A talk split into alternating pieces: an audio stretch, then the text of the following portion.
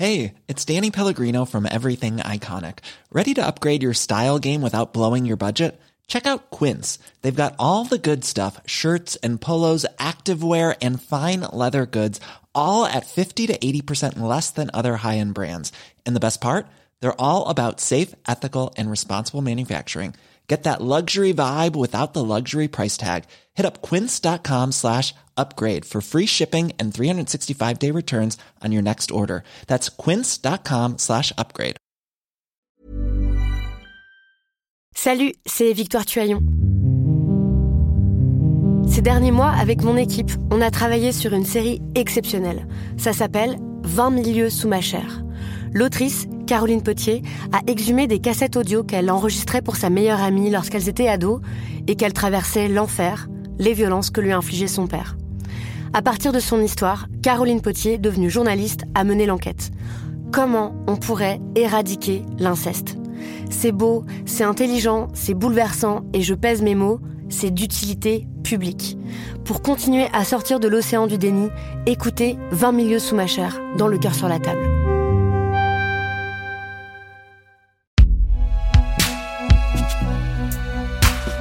Binge Audio. Salut, c'est Thomas Rozek.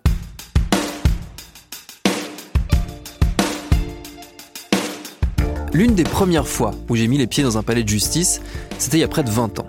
Et je me souviens très bien de l'ambiance, des robes noires, de la gravité des magistrats et surtout des plaidoiries. Les avocats se succédaient à la barre au rythme des affaires toutes différentes, toutes abordées donc d'une manière différente par celles et ceux qui avaient la tâche de défendre les prévenus. J'ai découvert à cette occasion que c'est comme ça qu'on disait en correctionnel. Les avocats donc, j'en ai vu des mauvais, des qui semblaient découvrir à l'audience ce qu'on reprochait à leurs clients, des moyens qui enquillaient mécaniquement les demandes sans avoir l'air de trop se soucier du résultat, et puis des excellents, qui y croyaient ou qui faisaient bien semblant. Je me souviens d'un qui récitait des poèmes et qui avait fait rimer Baston avec Relec-Quéruon, une commune à côté de Brest où nous étions. Les avocats ont une place à part dans notre imaginaire et dans notre système judiciaire. Et c'est souvent assez passionnant de s'asseoir avec eux et de remonter le fil de leurs nombreux dossiers, surtout quand ils sont de la trempe d'Éric Morin. Éric Morin, il a été avocat pendant 25 ans à Paris. Je dis a été parce qu'il a raccroché la robe à la toute fin de l'année 2022 pour aller démarrer une autre vie. Mais juste avant de quitter et la capitale et la profession, il m'a accordé quelques heures pour qu'on discute de ces deux décennies, des affaires, des gens et des causes qui l'ont marqué, de Twitter, de Maurice Papon, de Clearstream et de Vin Nature, de beaucoup, beaucoup de choses. Tellement de choses qu'avec Estelle Cola, on en a fait 5 épisodes, dont voici le premier. Bienvenue dans Programme B.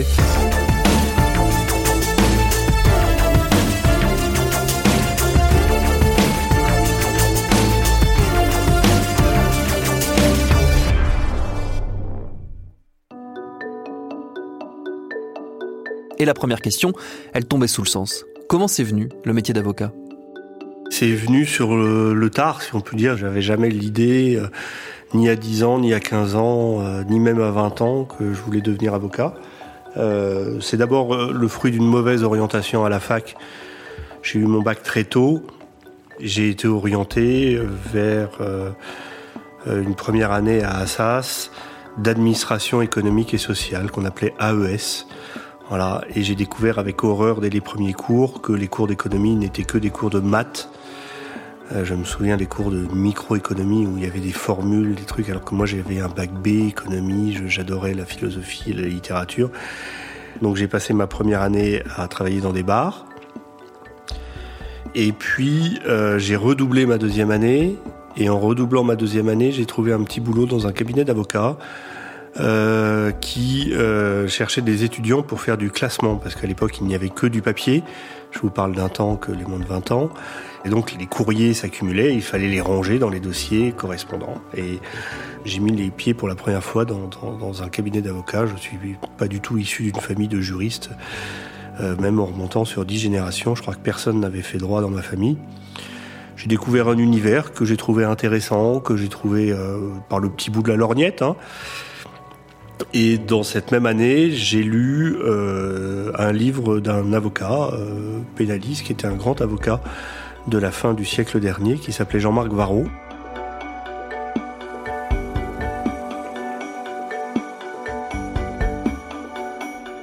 Maître Varro, euh, vous êtes avocat, donc vous intéressez évidemment à ce qui la prison, aux prisonniers, mais vous aimez aussi la poésie. Donc il était fatal qu'un jour vous vous occupiez des, écrivains, des, disons des poètes, parce que vous êtes limité aux poètes, et français, euh, qui sont passés par la prison.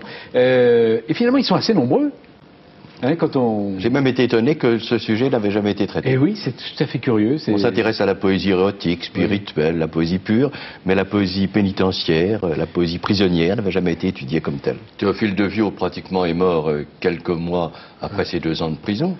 Chénier a été grand poète à la veille euh, de son exécution. Desnos, Benjamin Fondane, Jean, Jean Cassou, lui, a survécu. Oui. Kérol a survécu. Et puis, vous avez Brasillac, qui rejoint une sorte de fraternité de la mort. C'était euh, l'époque où on discutait des premières lois de bioéthique, des premiers questionnements euh, qui étaient engendrés par euh, ce qu'on appelait à l'époque les bébés éprouvettes, l'insémination artificielle sur toutes les lois de filiation, etc. Et donc j'avais découvert ce livre, j'avais découvert cet avocat. J'étais toujours très très malheureux, je redoublais sans aller à, la fac, et j'ai décidé de, de, demander une dérogation à ça, ce qui m'a été accordé, ce qui est aujourd'hui totalement inimaginable. Et j'ai triplé ma première année mais en droit cette fois-ci. Et là, bah, j'ai découvert que j'étais fait pour ça. Je me suis dit, bah, je vais faire du droit, je vais faire mon droit. Et à la fin, je tenterai l'examen d'entrée à l'école d'avocat. C'est venu comme ça et j'avais 20 ans. C'est encore euh, une histoire liée à Jean-Marc Varou, puisque après je travaillerai avec lui. Un jour, j'avais un devoir, enfin un, travail à rendre pour un TD de droit de la famille, justement sur ces problématiques de filiation. Et j'ai cherché sur, euh, pardon pour les, plus jeunes, sur le Minitel. J'ai tapé son nom et j'ai trouvé son numéro de téléphone euh, fixe, mais de chez lui, pas de son cabinet. Et j'ai téléphoné. Et euh, je suis tombé sur lui, ce qui était un joli hasard. Je suis présenté, sans doute en bredouillant, et il m'a. Euh, on a passé une demi-heure au téléphone ensemble, euh, où il m'a remercié de l'appeler. J'ai découvert après, hein, quand, j'ai travaillé avec lui, que c'était vraiment sa marque de fabrique, euh, que il m'avait pas ni accordé une faveur, moi que je considérais vraiment comme un cadeau du ciel, mais voilà, il était comme ça.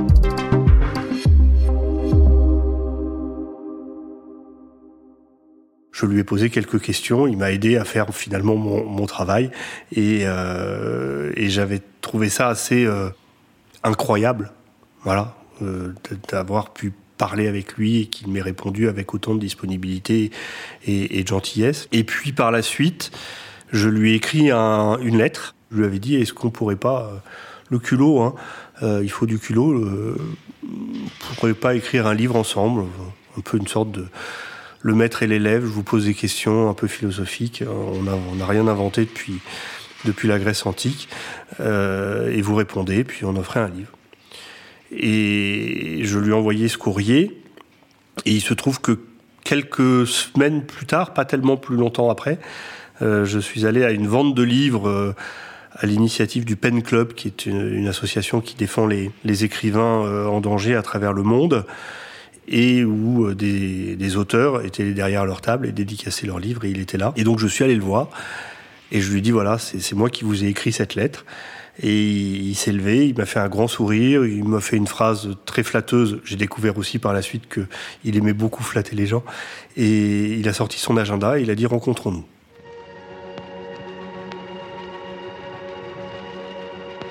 Et il m'a donné rendez-vous pour le samedi suivant ou celui d'après à 14h chez lui.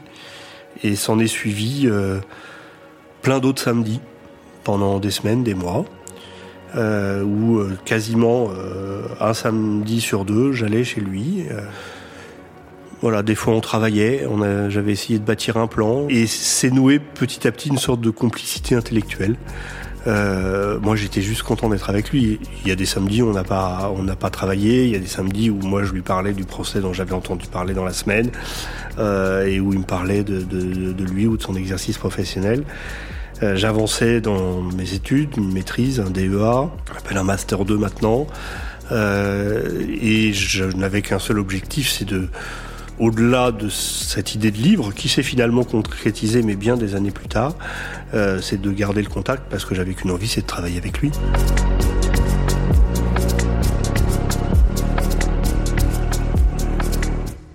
C'était un avocat, euh, on va dire, engagé, qui a d'abord euh, commencé sa carrière en étant élu premier secrétaire de la conférence du stage de l'Ordre des avocats à Paris. C'est le concours d'éloquence réservé aux jeunes avocats où chaque année 12, les 12 meilleurs, euh, ou supposait-elle, représentent le barreau, deviennent euh, commis d'office dans les procès criminels. C'est un concours extrêmement prestigieux. Il a été élu premier secrétaire. Donc premier parmi les 12, quatre ans ou cinq ans après, après Jacques Vergès, il y a eu euh, bien d'autres euh, personnalités connues, euh, soit avant, des anciens même présidents de la République, euh, ou, après. Et puis, on est en, en 1960-61, on est en plein pendant la guerre d'Algérie, et il, il devient progressivement un avocat appelé par les soldats perdus de l'OAS, donc plutôt les partisans de, de l'Algérie française, tandis que son aîné de quelques années, Jacques Vergès, est, comme on le sait, l'avocat du FLN. Et ils ont cette euh, amitié qu'on ne peut trouver qu'au barreau, cette confraternité qui va au-delà même de l'amitié. Euh, ils se retrouvent face à face, ils ont énormément de procès euh, l'un contre l'autre, sans jamais que cette amitié euh, en soit ternie. Et euh, progressivement, il, il continue sa carrière, à la fois en étant plutôt, classé euh, à droite, voire même à l'extrême droite, sans doute par certains de ses détracteurs. Il est quand même à l'origine euh, de la création de l'UDF euh, avec François Bayrou et d'autres, dont on ne peut pas dire qu'ils étaient les plus à droite de la droite. Et il est aussi spécialiste du droit de la presse et des médias. Il a été notamment l'avocat de Dalida. C'était un, autre temps. Et progressivement, il est aussi euh, l'avocat d'un tas d'hommes politiques au moment où les hommes politiques et l'école blanc, tels qu'on les appelait, euh, commencent à intéresser la, justice. C'était un peu l'avocat incontournable dans, les dossiers ou les affaires politiques des années du début de ces affaires-là, euh, à la fin des années 80, début des années 90. Il décède en, en, en 2005, bien, bien trop tôt. Les avocats de Maurice Papon plaident l'innocence, une très longue argumentation aujourd'hui devant les magistrats de la chambre d'accusation de la Cour d'appel de Bordeaux. Le procès inéquitable, le jury d'honneur, le rapport d'expertise, la résistance de Papon, Jean-Marc Varro a présenté une revue détaillée de son argumentaire habituel. Pour lui, Maurice Papon n'a jamais adhéré à l'idéologie nazie, excluant ainsi l'intention criminelle qui constitue le crime contre l'humanité. L'exigence impérieuse pour la Cour de cassation pour qu'il y ait crime contre l'humanité, aux arrestations, aux détentions, euh, aux convois, doit s'ajouter le mobile spécial, l'adhésion. Jamais Maurice Papon, résistant et incontestable résistant, n'a bien évidemment adhéré à l'idéologie hitlérienne. Il devient l'avocat de Maurice Papon en 1992 ou en 1993, au moment où l'instruction se termine. Le procès a lieu en 1997, à cheval euh, sur l'année 1997-1998, jusqu'au récent procès euh, des attentats dits de, de, de V13. C'était le procès le plus long de l'histoire de France, puisqu'il a duré, euh, il a duré six mois. Ça se passait devant la cour d'assises de Bordeaux. J'ai pu vivre ce moment euh, non pas en tant qu'avocat à ses côtés, puisqu'il y avait un autre collaborateur qui, qui a travaillé exclusivement sur ce dossier euh, avant que je n'arrive au cabinet comme collaborateur. Euh, mais j'ai pu vivre ce moment euh, de l'arrière, puisque nous, nous étions restés à Paris et qu'il fallait bien continuer à faire tourner le cabinet pendant que Jean-Marc Varro et, et, et, son collaborateur étaient à Bordeaux. C'était un procès historique. Je suis descendu trois, quatre fois à Bordeaux pour d'abord le premier jour pour pour être là. On regarde les archives de l'INA, puisque le procès a été filmé, euh, je suis là tout jeune euh, à la table. Euh, et puis deux, autres, deux, ou trois fois par la suite, dont notamment pour l'écouter plaider, plus longue plaidoirie de l'histoire, là pour le coup, il n'a pas été battu puisqu'il a plaidé trois jours.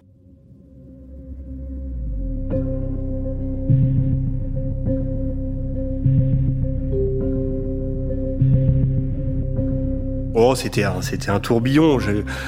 C'était à la fois un procès pour l'histoire. Euh, c'était dans une atmosphère quand même extrêmement tendue.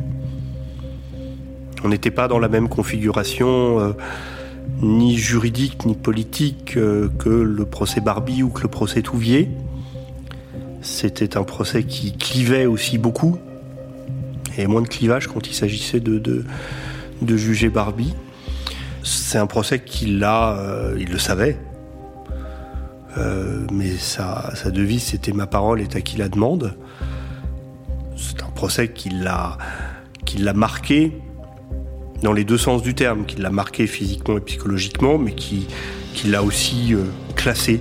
Voilà, parce que quand on défend Maurice Papon et qui est condamné ensuite pour complicité de crimes contre l'humanité, euh, il y a des personnes à courte vue qui confondent l'avocat et le client.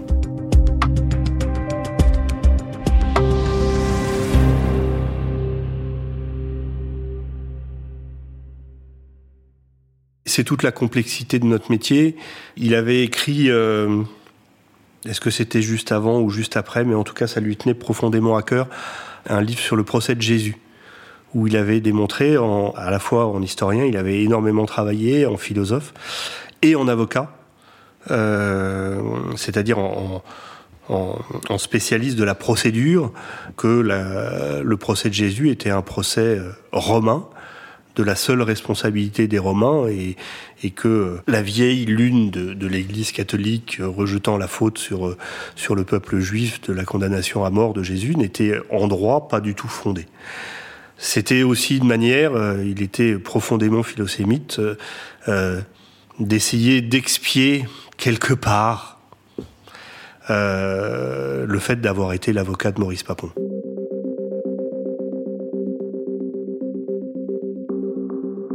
Ces avocats-là, c'était une évidence de défendre Barbie ou de défendre Maurice Papon. C'était d'abord et avant tout des avocats et pas des militants. Euh, ils défendaient des militants, mais eux-mêmes étaient d'abord et avant tout des avocats.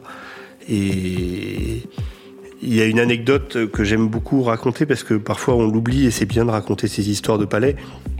Pendant la guerre d'Algérie, Jacques Vergès, qui s'était exprimé un petit peu trop violemment, avait été sanctionné par l'ordre des avocats et avait été euh, condamné à une peine de suspension, d'interdiction temporaire d'exercer la profession d'avocat de quelques mois. Je ne sais plus si c'était trois mois ou six mois. Et pendant cette période d'interdiction arrive un, procès important d'un membre du FLN dont j'oublie le nom. Et euh, Jacques Vergès se rend au tribunal pour assister, mais euh, assister comme spectateur, mais pas hum, défendre comme avocat. Et il croise à cette occasion Jean-Marc Varro devant les locaux de l'Ordre des avocats. Et Jean-Marc Varro est en robe et ostensiblement devant les bureaux de l'Ordre des avocats, enlève sa robe et la met sur les épaules de Jacques Vergès. Voilà. Euh, la confraternité, c'est ça.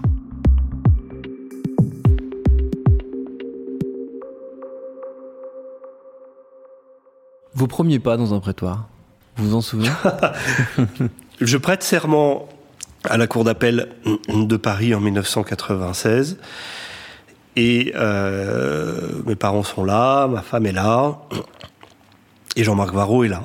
On le voit d'ailleurs sur la photo, euh, au moment où je lève la main droite et, où je, dis je le jure. Et on sort de cette première chambre de la cour d'appel. Et euh, je lui présente mes parents, voilà, on fait quelques, quelques photos. Et je savais qu'il devait plaider un dossier euh, à 15h ou à 16h. Je lui avais préparé, c'est un dossier que j'avais préparé, mais en tant que stagiaire. Et il l'avait avec lui, il me le tend, il me dit bah, Vous allez aller plaider. Ce qui fait que euh, j'ai plaidé un dossier avec une heure de bar. euh, autant vous dire que voilà, ça c'était tout lu parce que j'ai vu dans son petit sourire, dont je, me souviens, euh, c'était évidemment tout ça été très prémédité. J'ai trouvé que c'était voilà, c'était cette manière de. Il, il m'a pas formé au métier d'avocat, il me l'a montré. Voilà. Et j'ai essayé de faire la même chose avec mes collaborateurs parce que je pense que c'est la meilleure des formations, c'est de montrer et chacun après il prend euh, ce qu'il veut, comme il peut, comme il veut. Euh, donc j'ai plaidé euh, et j'étais avocat que depuis euh, une heure. Et j'avais perdu. Et j'avais perdu.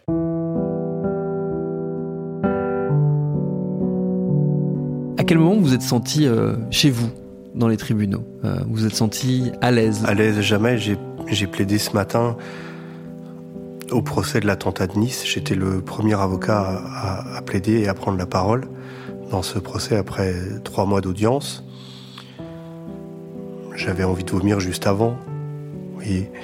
C'est un paradoxe, c'est-à-dire que je, sais que quand je vais plaider, globalement ça va bien se passer. Je suis la, pire critique pour moi-même. Je, quand ça a raté, je me suis dit j'ai raté. Bon j'ai pas eu cette sorte de révélation en me disant voilà maintenant je, je, porte la robe et donc je vais être un avocat extrêmement éloquent.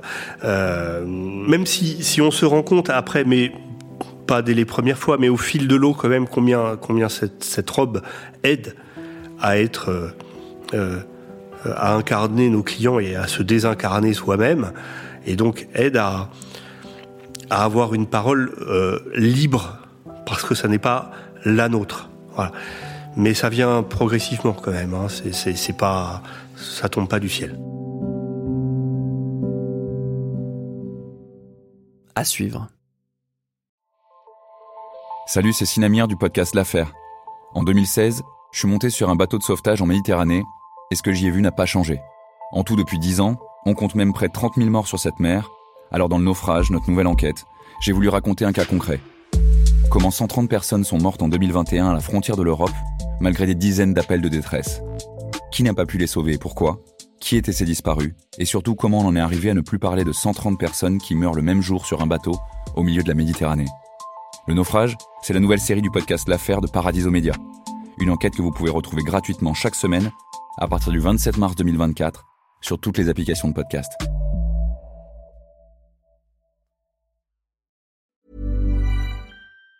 Even on a budget Quality is non-negotiable. That's why Quince is the place to score high-end essentials at 50 to 80% less than similar brands. Get your hands on buttery soft cashmere sweaters from just 60 bucks, Italian leather jackets, and so much more. And the best part about Quince, they exclusively partner with factories committed to safe, ethical, and responsible manufacturing. Elevate your style without the elevated price tag with Quince. Go to quince.com slash upgrade for free shipping and 365-day returns.